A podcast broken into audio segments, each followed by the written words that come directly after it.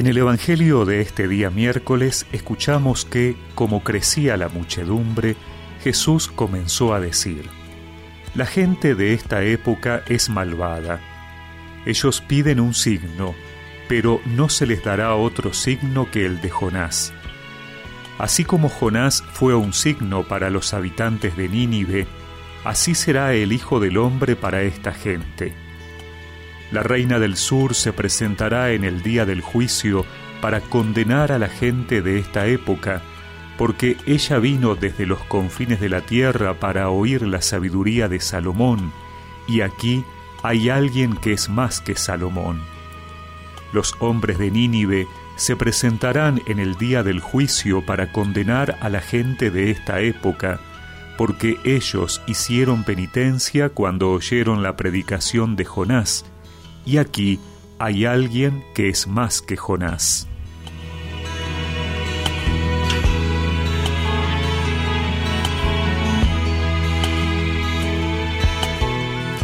El Evangelio de hoy nos presenta a un Jesús cansado de que le pidan signos, milagros. Tal vez un poco triste porque Él quiere mostrarles que tienen delante de sí a alguien que es más grande. Él mismo es el signo más importante con el cual se podía manifestar Dios. Los judíos se sitúan en el plano más externo necesitan milagros maravillosos para tener fe y convertirse. Cristo penetra en el corazón del problema cuando proclama que la fe descansa únicamente sobre la confianza puesta en la persona del enviado. La comunidad cristiana ha necesitado más aún. No hay fe fuera del misterio de la muerte y resurrección de Cristo. Claro que Jesús hacía milagros, pero ellos implicaban la conversión interior y la fe. La solicitan, pero no la dan.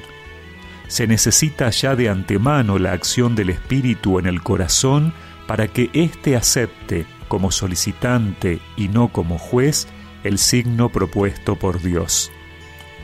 Si Dios buscara convencernos a base de milagros, ya no sería el Dios que ha elegido convertirse en servidor de los hombres para merecer su amor y su confianza gratuita. Nos estaría obligando a creer y ya no sería el testigo de la libertad que va en busca de un amor libre y confiado. Realmente no hay otros signos que el de Jesús, porque Dios ha escogido no violentar al hombre, sino ganar su amor muriendo por él.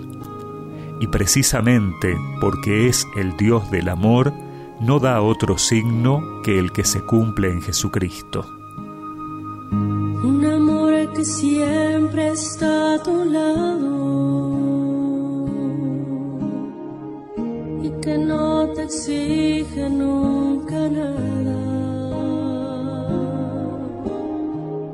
Ese es el amor de mi Dios.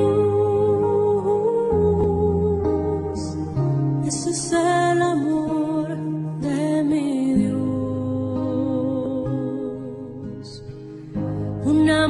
que sufre cuando sufre. Un amor que ríe cuando ríe. Ese es el amor de mi Dios. Ese es el amor de mi Dios. Un amor